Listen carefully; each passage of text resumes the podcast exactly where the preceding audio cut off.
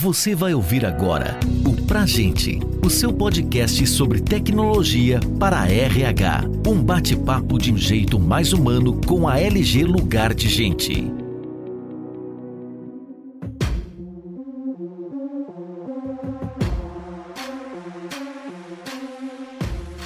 Está no ar mais um episódio do podcast Pra Gente. Sou Marcelo Porto, vice-presidente de novos negócios na LG, e nesse episódio nós vamos conversar sobre saúde e segurança do trabalho e falar sobre a recente atualização na norma regulamentadora 4, que permite a terceirização de SST. Para nos apoiar nessa missão, recebemos aqui o Eduardo Milanelli, presidente da FAP Online, uma empresa LG Lugar de Gente. Muito bem-vindo, Eduardo. Obrigado pela sua presença. Olá, Marcelo Porto. Obrigado aí pelo convite, a você e a todo o grupo LG. É uma satisfação estar aqui falando com vocês sobre saúde e segurança do trabalho.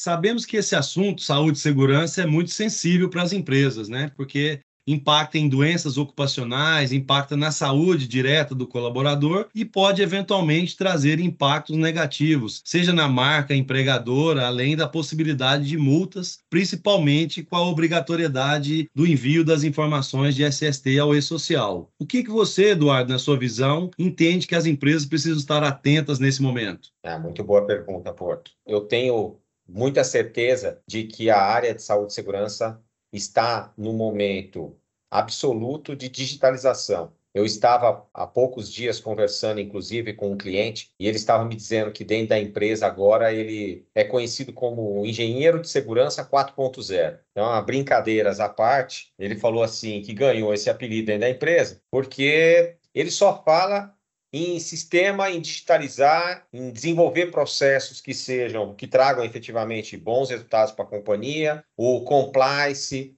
né? Então, se fala muito na digitalização da área de saúde e segurança, seja para entregar um EPI, seja para fazer uma CIPA eletrônica, seja para fazer um PGR de forma eletrônica, um PCMSO, seja um PPP, Hoje só se fala de forma digital. E os eventos do E-Social, né? Que é, os três eventos, 2210, que está ligado à CAT, ocorrência, acidentes, o 2220 aos exames ocupacionais e o 2240, que é toda a parte de perigos e risco do PGR, alinhado ali ao LTCAT, né, para cumprir a legislação previdenciária e, por final, né, construir o PPP digital e eletrônico para o trabalhador. Né? Hoje o trabalhador tem acesso ao PPP que a empresa está disponibilizando para o governo lá na mensageria do E-Social. Então, tudo está na palma da mão do trabalhador, do governo, via E-Social, e a empresa não tem outra solução senão digitalizar os processos de saúde e segurança do trabalho. Além disso, né, acho que é super importante a gente colocar esses aspectos, porque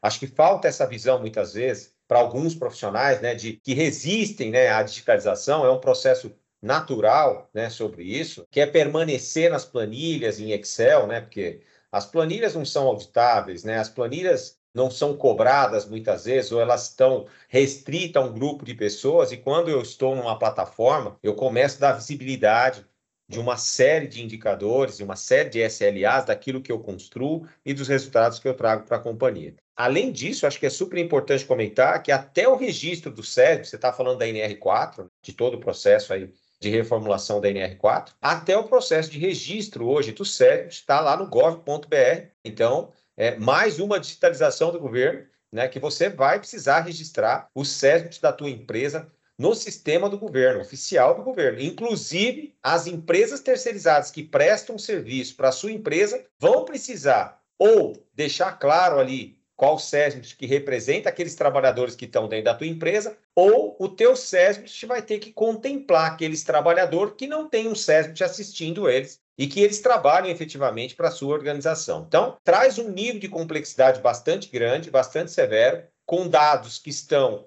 de forma integralizados e disponível para o governo, ou seja, qualquer processo de fiscalização hoje passa a ser com um clique o governo sabe se você está compliance ou não compliance, e isso traz uma percepção de risco para as organizações muito maior. Eu acho que é esse o contexto que nós estamos hoje e é o momento que nós estamos vivendo hoje dentro do SESMIT das organizações. Tá, Marcelo? Muito interessante você trazer o engenheiro 4.0, né? A gente já vem falando aí de RH 4.0, a digitalização muito forte, paperless, que são menos papéis, tudo mais digital, e que você está trazendo é que isso não é de uma área, na verdade está permeando toda a empresa, inclusive a área de saúde e segurança, muito inteligente, muito interessante. Explorando um pouco mais isso que você falou, recentemente nós tivemos a atualização da NR4, que estabelece que as empresas agora não precisam ter os seus profissionais de SESMIT diretamente contratados, que esses profissionais e a gestão do SESMIT pode ser feita de forma terceirizada. Você já até comentou um pouco sobre isso, mas gostaria que você comentasse um pouco mais detalhadamente essa mudança e quais são os desafios e benefícios que essa terceirização da gestão de saúde e segurança pode trazer para as empresas. Bom, esse assunto, Marcelo, sobre terceirização de SESMIT é um assunto extremamente delicado. Extremamente delicado porque a gente sabe que as empresas são obrigadas a ter SESMIT e a gente sabe que tem muitas organizações que, por uma questão cultural, têm na, já no seu DNA que o SESMIT faz parte da estratégia da organização.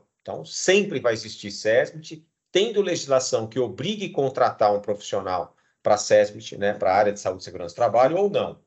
Mas a gente sabe também que no país a gente tem as empresas que só contratam SESMIT porque são obrigadas a contratar, senão não contratariam, porque não, não tem a percepção de valor do trabalho que um profissional de saúde e segurança traz para a organização. Então a gente tem esses dois contextos hoje. A gente tem os mais otimistas e os mais pessimistas. Os mais otimistas dizem que, sendo obrigatório ou não, as empresas continuariam com o SESMIT. Os mais pessimistas dizem: não, se não fosse obrigatório, ninguém teria um profissional de SESMIT. A gente vive nesse conflito e nesse dilema hoje. Então, hoje, por exemplo, a gente tem essa possibilidade de terceirização do SESMIT. A legislação permite fazer isso. Claro que isso depende muito do ponto de vista, isso pode ser um benefício ou, ou pode ser um malefício.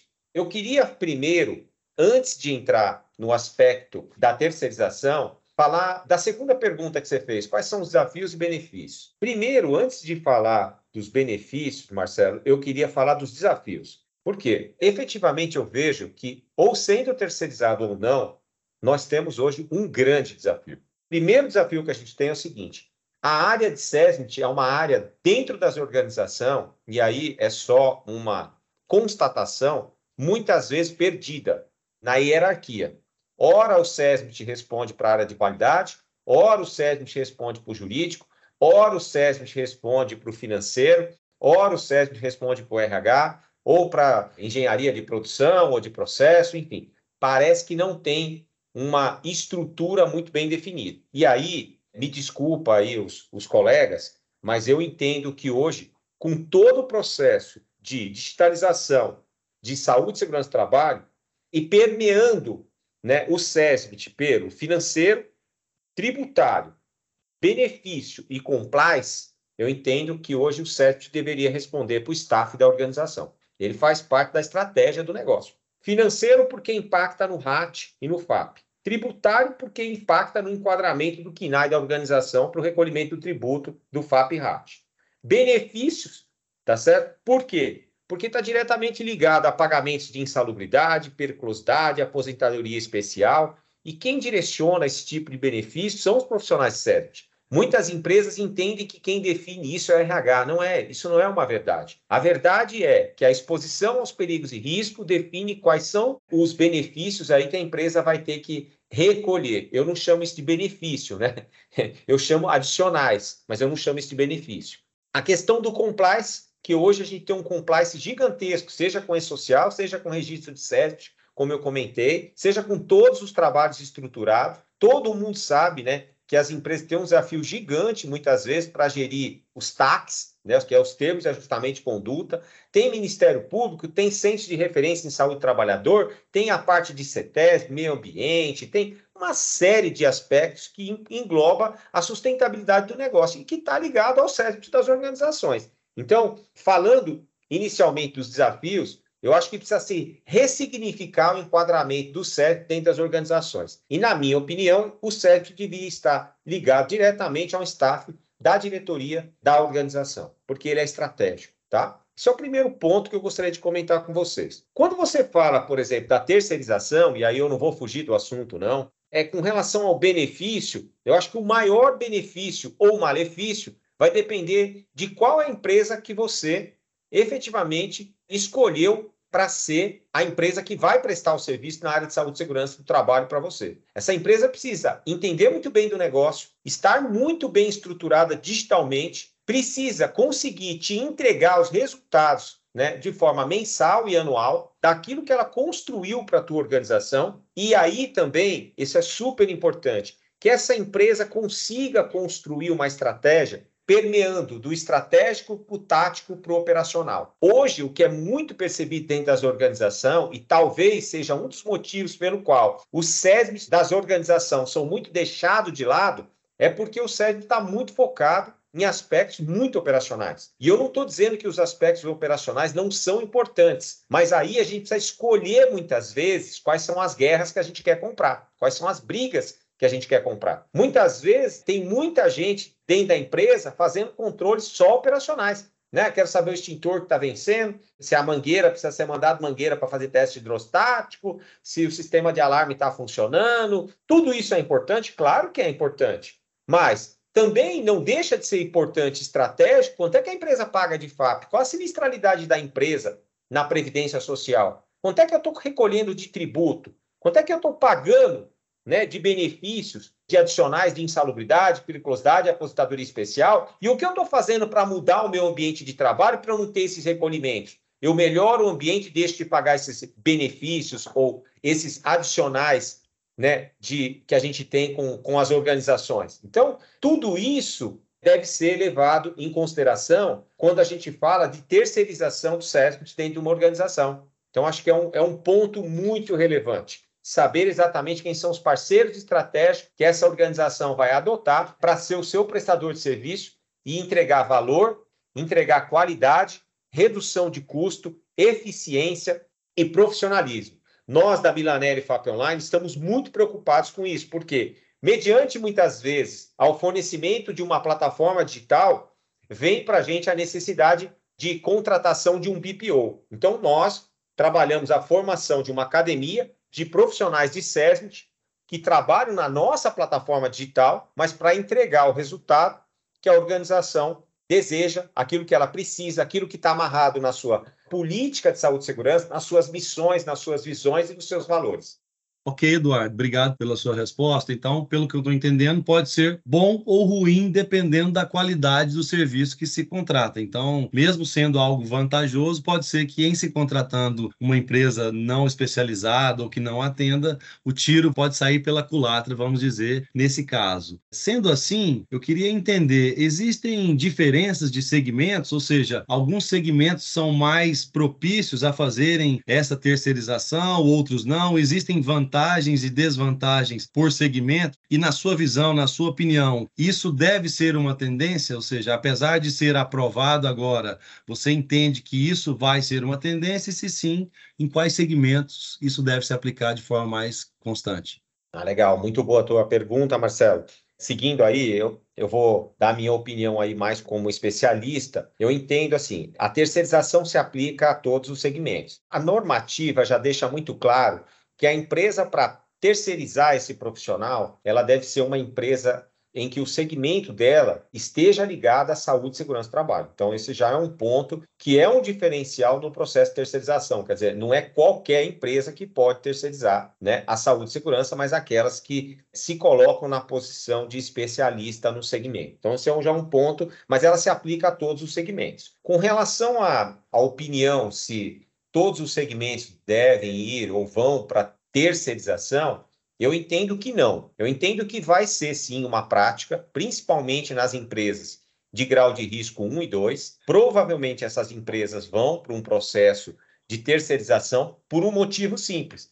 As empresas que têm menos risco, né, de exposição, vamos dizer assim, elas também sempre foram, normalmente, elas sempre se preocuparam muito menos com o processo de saúde e segurança. Por esse aspecto, com o nível de complexidade que nós temos hoje na digitalização de processo, na parte de compliance e todos os desafios que a área de saúde e segurança tem pela frente, essas empresas hoje estão um pouco perdidas, elas não sabem muito bem qual caminho triar, que elas não conseguem nem mesmo, muitas vezes, orientar os cérebros das suas próprias empresas em qual direção eles devem seguir. Então, entendo que uma boa parte, e é claro que eu estou sendo extremamente generalista, uma boa parte das empresas de grau de risco 1 e 2 devem ir para um processo de terceirização, ok? Com relação às empresas de grau de risco 3 e 4, aí, ainda assim, separando por segmento econômico, eu vejo que aí tem um desafio bastante grande. Entendo que empresas de grupo 3 e 4, elas devem sim caminhar em processo de terceirização ao longo do tempo, elas não vão fazer isso de uma forma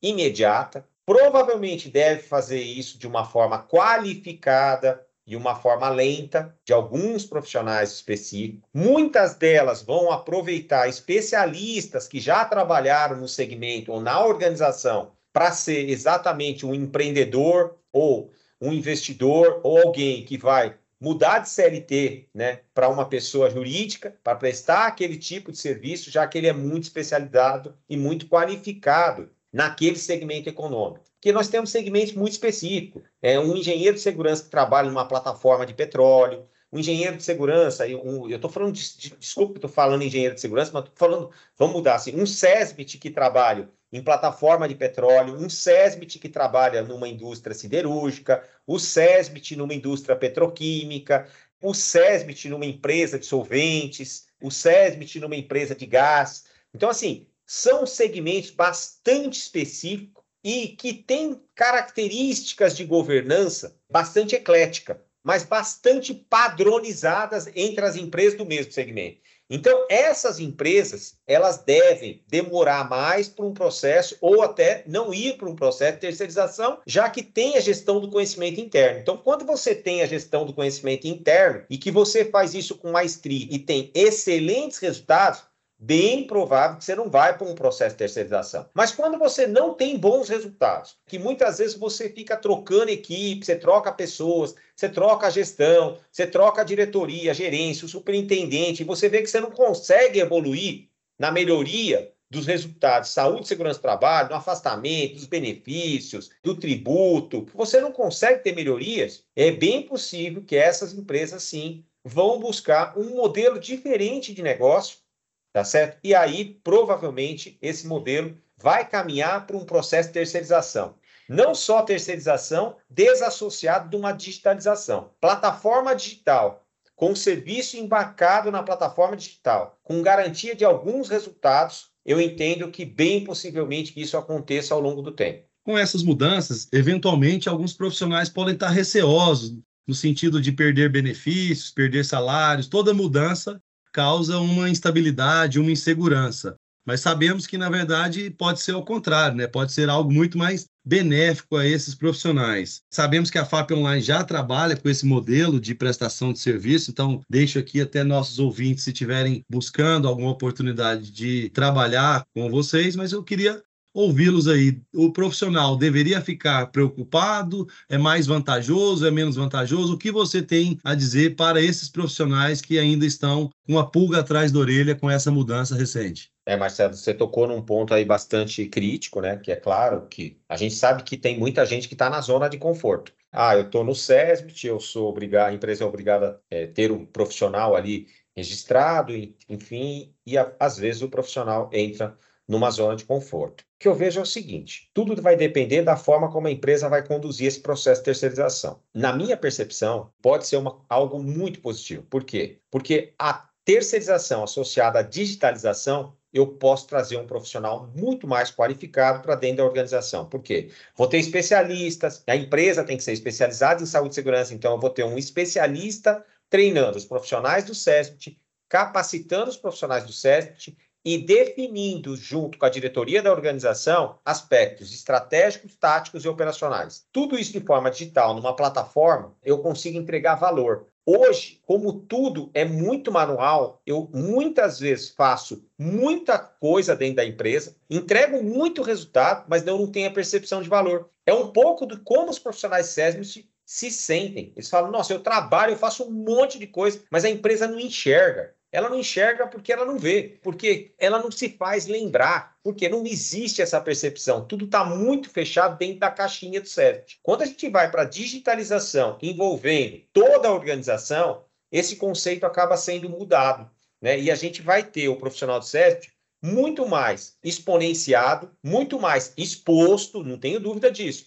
muito mais desafiado também, não tenho dúvida disso. Ele não vai poder estar na zona de conforto, tá certo? Mas eu entendo que desta maneira a gente vai conseguir qualificar e monetizar muito melhor esse profissional do que ele é hoje reconhecido aí por algumas organizações. Então, eu vejo isso como um desafio e uma oportunidade.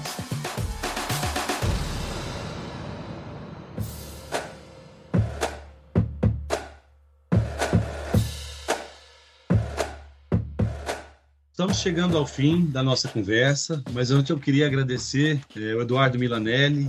Muito obrigado pela sua colaboração. Se quiser falar suas últimas palavras aí, despedindo do nosso ouvinte, Eduardo. Não, obrigado aí, Marcelo, por ter convidado para participar desse evento. Acho bacana, é um assunto bem difícil da gente falar, bastante complicado. A gente tem aí técnicos de segurança, engenheiros, médicos, higienistas, ergonomistas, enfermeiros, técnicos de enfermagem, fisioterapeutas. A gente tem muitos profissionais hoje qualificados que trabalham dentro do SESP, né? Eu não gosto nem de falar de algumas especialidades, porque eu esqueço de outras. A gente tem os fonoaudiólogos, é, psicólogos, assistentes sociais. Então, hoje, a gente tem CESP bastante eclético. Né? Eu acho que as necessidades de saúde e segurança dentro das organizações vêm mudando muito. Né? As quatro profissões só são importantes, mas tem outras que exponenciam muito o valor e a percepção do trabalhador. Né? A gente vê aí, o, a gente tem alguns projetos aí de atendimento aí psicológico, enfim, outros acolhimentos sociais, né, dentro da nossa plataforma e a gente percebe que na avaliação de NPS, esses, esses serviços são muito valorizados pelo trabalhador, de um modo geral, né? E muitas outras coisas que a gente tinha percepção de valor alguns anos atrás, elas não têm mais a percepção, a mesma percepção de valor profissional. Então, a gente percebe que o SEDMIT vem passando por uma mudança muito grande, né? A geração é outra, então a gente está lidando com uma geração que tem outros tipos de percepções de valores e muitas vezes eu vejo profissionais comentando que, poxa, a gente fazia isso há 10 anos atrás, todo mundo reconhecia, agora já entrou no DNA da empresa, ninguém percebe isso como valor. Não é. A forma de enxergar mudou, a percepção de valor mudou e, e, nós precisamos se adequar a esse novo momento. Né? Então eu vejo isso como um desafio, uma oportunidade, e eu vejo que os profissionais de serviço só vão crescer com todo esse processo de digitalização. O que está acontecendo hoje com saúde e segurança é o que aconteceu com RH há mais de 20 anos atrás. E essa onda só chegou agora para saúde e segurança. Então, o desafio nosso é entrar na nova era digital 4.0 de saúde e segurança do trabalho. Não vejo outra alternativa. Muito obrigado pela sua contribuição. Quero agradecer também a todos que estão nos ouvindo. Se você gostou desse episódio, quer saber mais sobre ferramentas para apoiar na gestão de saúde e segurança do trabalho, acesse lg.com.br barra saúde, segurança, trabalho. Até a próxima. Obrigado a todos.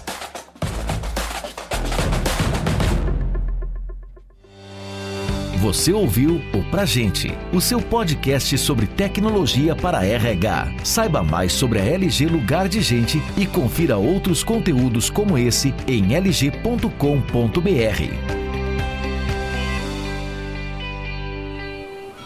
Este podcast foi editado pela Maremoto.